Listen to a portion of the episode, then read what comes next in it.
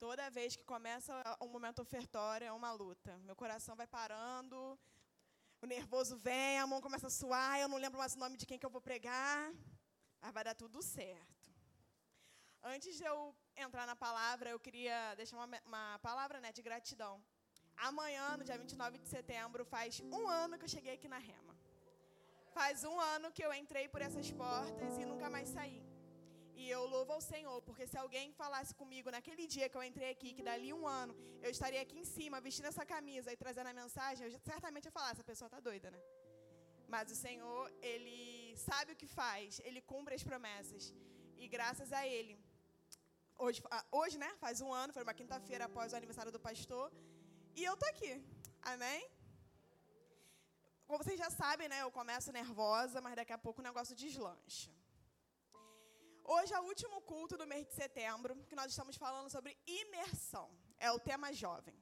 E nós damos início a esse mês com a mensagem do Samuel. E o Samuel, no início da sua mensagem, ele falou um pouco sobre mergulho, sobre os medos que o mergulhador enfrenta, sobre como é feito esse mergulho, e eu me apeguei muito a isso. Se hoje é o último dia, a última quinta-feira, o último culto com esse tema imersão, eu quero acreditar que quem está aqui já mergulhou. Amém? E se a gente já mergulhou, cara, o que está faltando? Permanecer na imersão. O nosso maior erro é focar no mergulho, agir por motivação e depois cansar e voltar para a superfície. Deus não nos chama para toda hora voltar atrás. As pessoas pegam um texto que está em Apocalipse, voltar aonde caíste, e você fica a sua vida toda voltando aonde caíste. Hoje eu quero trazer uma mensagem para que, que nós possamos avançar. O tema dessa mensagem é constância. Eu quero te convidar a ter constância. Abram comigo em 2 Coríntios, 1 Coríntios. Vou pedir bastante atenção dos irmãos, que a mensagem vai dar uma, vai dar tudo certo. 1 Coríntios 15, versículo 58. Diz assim: Portanto, meus amados irmãos, sede firmes e constantes, sempre abundantes na obra do Senhor, sabendo que o vosso trabalho não é em vão no Senhor.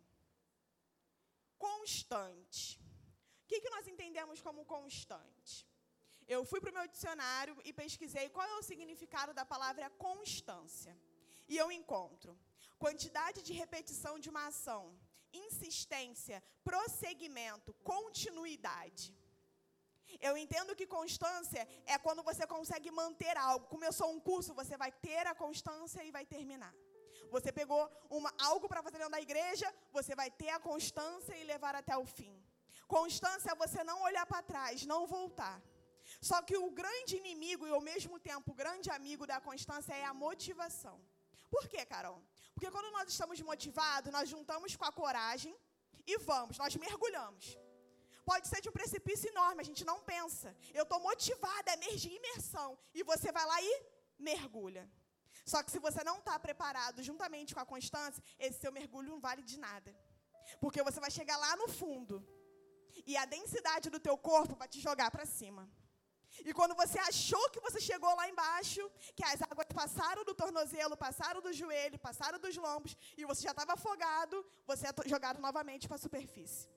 E muitos, quando chega nesse momento, se desanimam, falam: não, o Senhor não era aquilo que Deus falou, o Senhor falou grandes coisas no culto.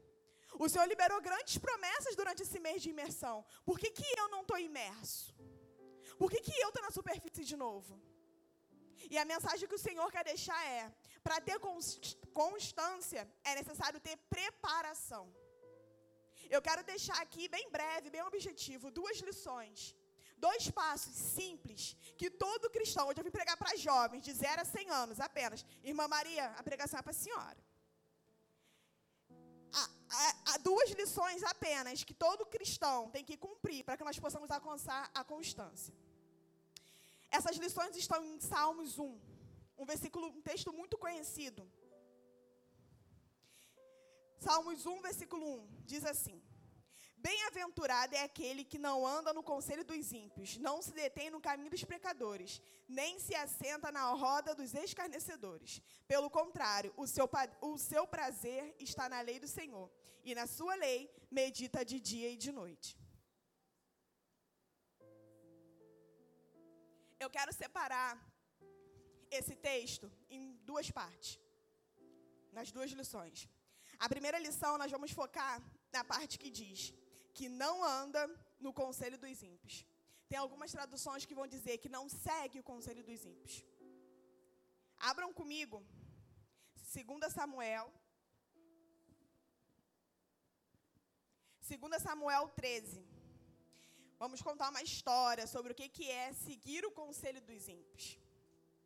2 Samuel 13, versículo 2, diz assim: Aminon ficou angustiado por causa de Tamar, sua irmã, a ponto de adoecer, pois sendo ela virgem, parecia impossível para ele fazer alguma coisa com ela. Mas Aminon tinha um amigo que se chamava Jonadab, filho de Simeia, irmão de Davi. Jonadab era um homem muito esperto, e ele disse a Aminon: Por que você está emagrecendo tanto, tanto dia após dia, ó filho do rei? Por que não, por que não me conta o que está acontecendo? Então Aminon disse: Estou apaixonado por Tamar, irmã de Absalão, meu irmão por parte de pai. Jonadab respondeu: Deite-se na sua cama e finja que está doente. Quando seu pai vier visitá-lo, diga-lhe, por favor, permita que a minha irmã Tamar venha e me dê de comer, que ela prepare a comida diante de mim para que eu coma da sua mão. Somente até aí. Aqui vai narrar uma história aonde um irmão chamado Aminon, ele começa a sentir desejo pela sua irmã. E eu acho é, muito bonito até, muito puro, ao ponto que ele chega para desabafar isso com alguém, porque não é um desejo simples. Ele está desabafando que está tendo desejos sexuais pela sua irmã. Ele está com o coração aberto. De repente, muitos de nós nem abriríamos a boca para falar sobre isso. Mas ele está disposto, ele abre a boca, ele quer falar, ele precisa colocar isso para fora, ele está adoecendo. Só que aí é o grande detalhe, ele conta para a pessoa errada. Ele chama esse seu amigo e fala: Olha, que está acontecendo isso, isso e isso. Eu estou desejando ela.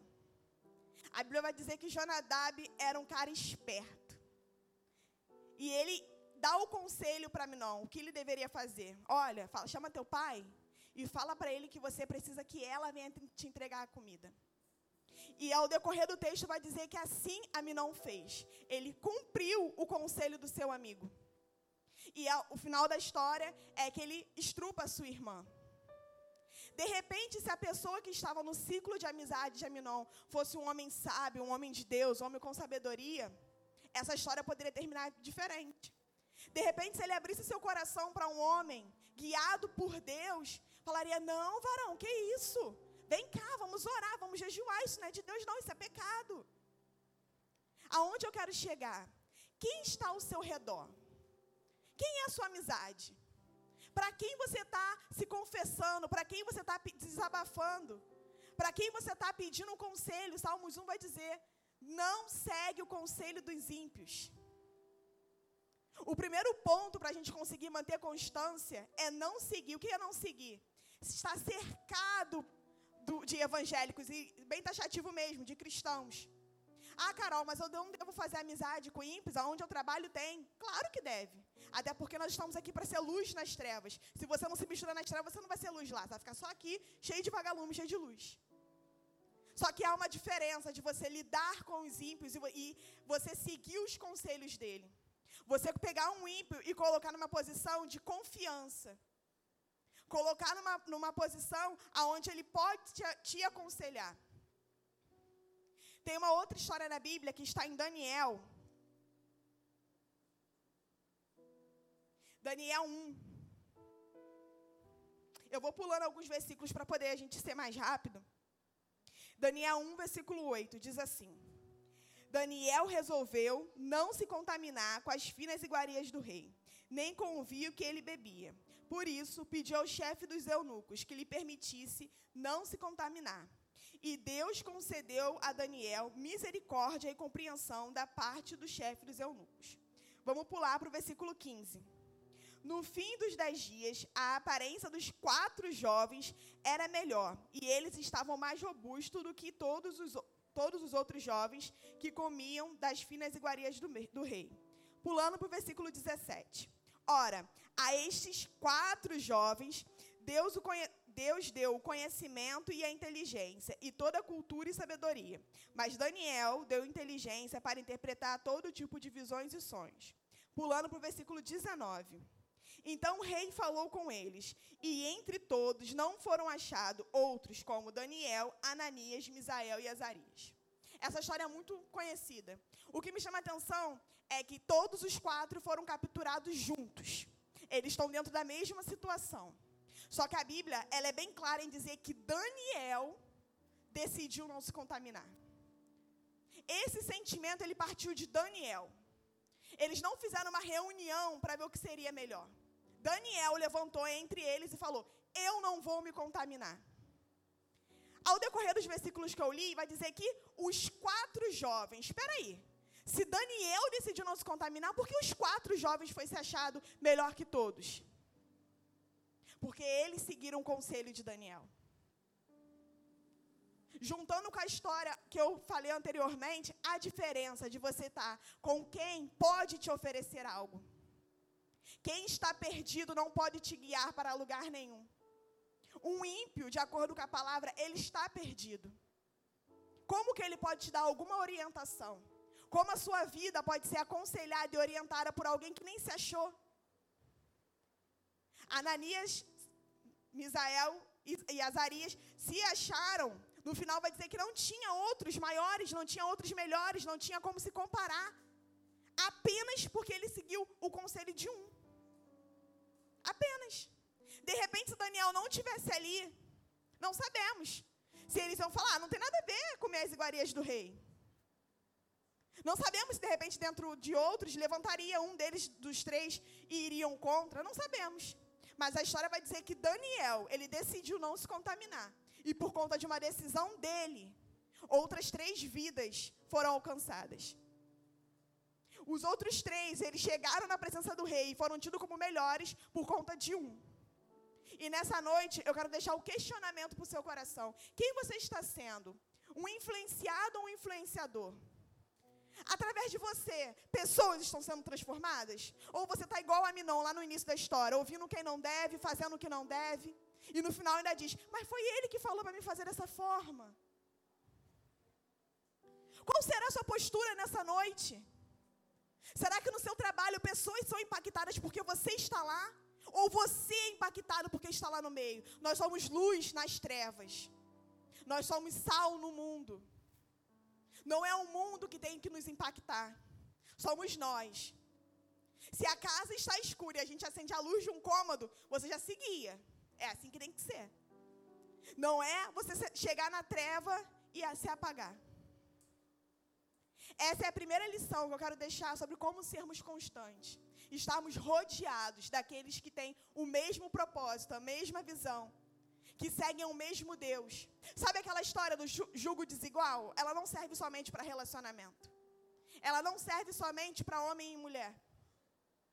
Como você pode querer avançar em uma área quando quem está do teu lado está te puxando para trás? O segundo ponto que eu quero deixar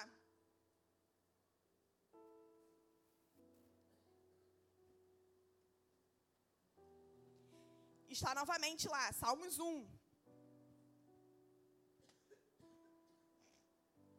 Salmos 1, versículo 2. Pelo contrário, o seu prazer está na lei do Senhor, e nela medita de dia e de noite. Eu fui pesquisar porque eu sou uma pessoa curiosa. Sobre mergulho, né? A gente está falando sobre imersão, falei, eu tenho que entender sobre o que eu estou falando.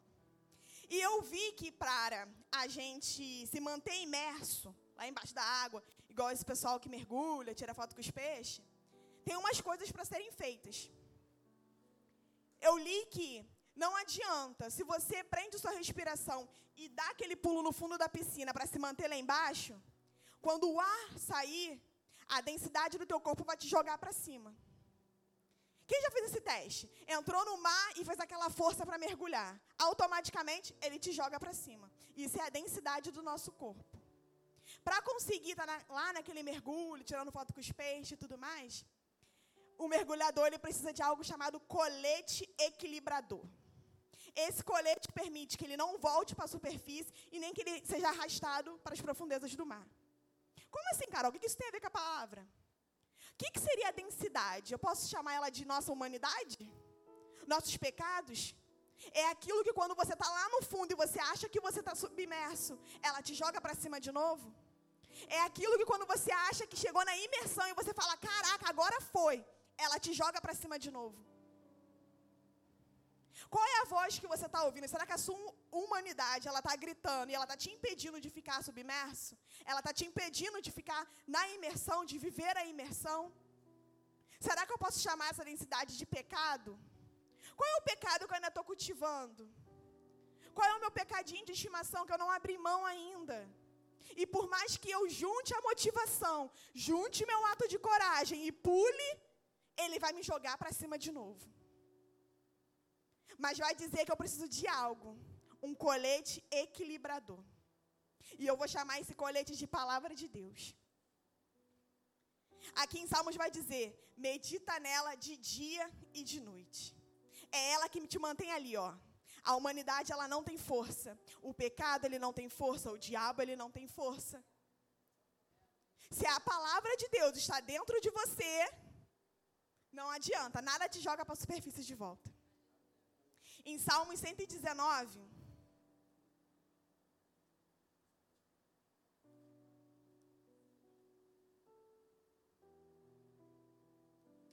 Cento e versículo onze. Diz assim: Guardo a tua palavra no meu coração para não pecar contra ti. O que, que é guardar? Aqui não diz, leio a sua palavra para não pecar contra ti. Aqui não diz, folheio a Bíblia para não pecar contra ti. Diz guardar. Eu guardo aquilo que eu acho precioso. Hoje meu esposo estava brincando comigo que tem uma caneca lá que ela deu uma rachada e ele quer jogar a caneca fora. E eu falei, não é para jogar fora, é para guardar, que ela tem um valor sentimental. A gente guarda o que é precioso. E quando a gente guarda algo, a gente não quer deixar embora, a gente não quer deixar dar. Eu estou olhando para o filho do Daniel e estou lembrando, as roupinhas dos meus filhos, as saídas de maternidade, eu guardei. E quando alguém me pede, eu falo assim, ai, mas é a saída deles, eu guardei, é algo precioso para mim. Salmos vai dizer, guarda a palavra, para você não pecar contra ele. Gente, para mim é tão claro, a Bíblia, ela nos instrui de uma forma tão clara. Não precisa ter faculdade. Não precisa ter teologia para entender. É claro, guarda a palavra para você não pecar contra mim. Em 2 João, 2 João 2, versículo 14, na parte B, diz o versículo que para mim é o ponto-chave. Jovens, escrevi a vocês porque são fortes e a palavra de Deus permanece em vocês e já venceste o maligno permanece. Não diz, a palavra passou por vocês. A palavra esteve com vocês. A palavra está com vocês. Não, permanece. Aquilo que permanece, ele não muda. Ele não sai, ele é constante. Para termos constância, a palavra de Deus tem que permanecer. Eu tenho que guardar para não pecar. Eu tenho que entender e falar: Senhor, eu sou tão pequeno, tão frágil, tão falho, que eu vou guardar a tua palavra. Para quando o dia mal se apresentar, eu não pecar contra ti. E você pode falar, Carol, eu tenho meu dia de fraqueza. Tem dia que eu acordo e não estou isso tudo, não. E aí está a importância de você ser constante, porque quando você se move por motivação, o dia ruim chega, e sabe o que acontece? Você abandona tudo, porque você estava motivado e sua motivação acabou. Agora, quando você é constante, você acorda naquele dia chuvoso e você sabe que você tem que ir para o curso. E você entende, eu tenho que estar lá, porque é algo maior. A adversidade levanta e você para e fala assim: ai, será? Quando você é constante, a palavra de Deus vai dizer em Joel Diga ao fraco que eu sou forte. É a mesma coisa dele falar para você: está fraco hoje? Relaxa. Eu sou forte. Eu te garanto. Pode ter seu dia de fraqueza, não tem problema não. Eu estou por você, tranquilo. 1 Coríntios 12, 9 diz: O meu poder se aperfeiçoa na sua fraqueza. Está fraco hoje? Relaxa. O meu poder, ele vai se aperfeiçoar na sua fraqueza. É simples. Ele não te impede, ele não está pedindo super-homem. Deus, ele não nos pediu para ser mais forte que tudo e aguentar tudo e ir. Não.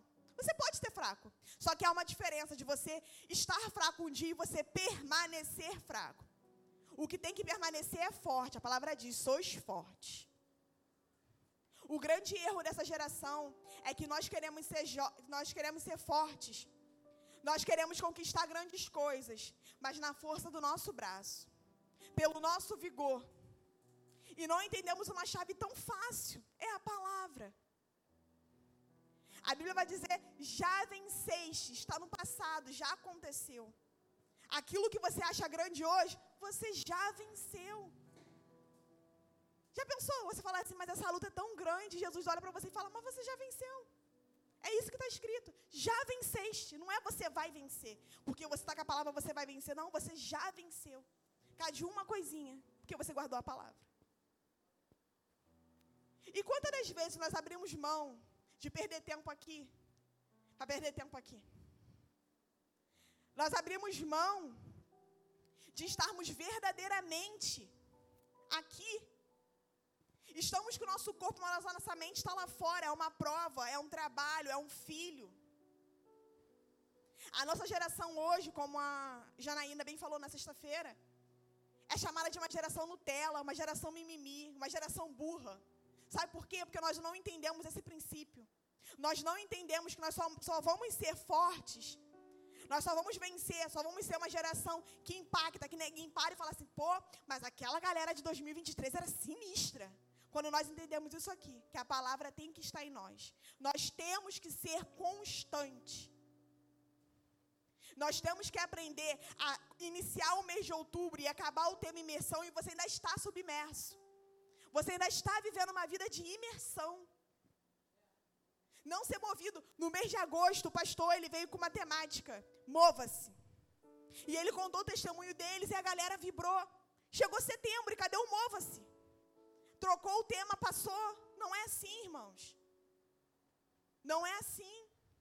O Senhor tem liberado grandes coisas para nós. Hoje é o último dia, 28 de setembro. Aqui encerra. Se você não mergulhou até hoje, hoje é a sua última chance. Mas eu te falo, mergulha com o seu colete. Para você não chegar lá no fundo e ter que subir novamente. O Ministério de Louvor pode se posicionar, que eu já estou encaminhando para o final. Como eu falei, eu vou ser bem objetiva. Em 1 Pedro,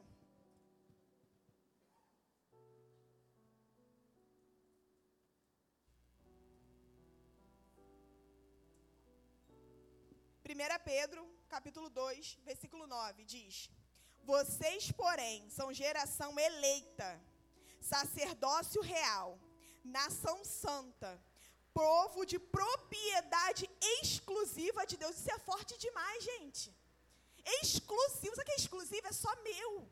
Povo exclusivo de Deus, a fim de proclamar as virtudes daquele que os chamou das trevas para a sua maravilhosa luz. Antes vocês nem eram povo, mas agora são povos de Deus. Antes não tinham alcançado misericórdia, mas agora alcançaram misericórdia.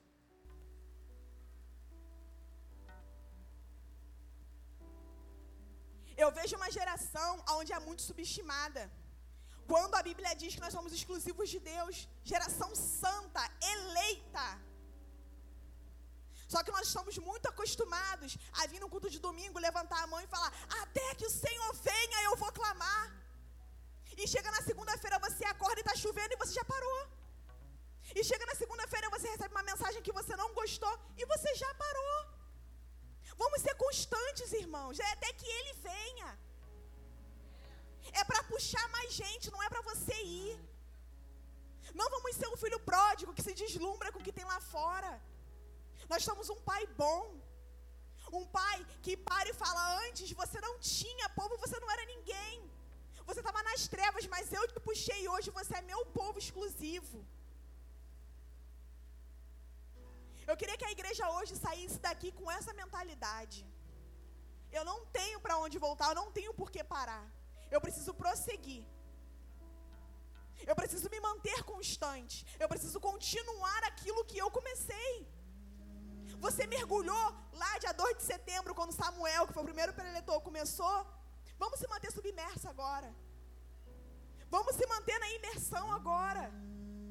Vamos ir até que ele venha mesmo. É sobre isso, não é? é quando a gente casa, é até que a morte nos separe. É isso aí. Não dá tempo para parar, para olhar para o lado nem para o outro. Deus conta com a gente.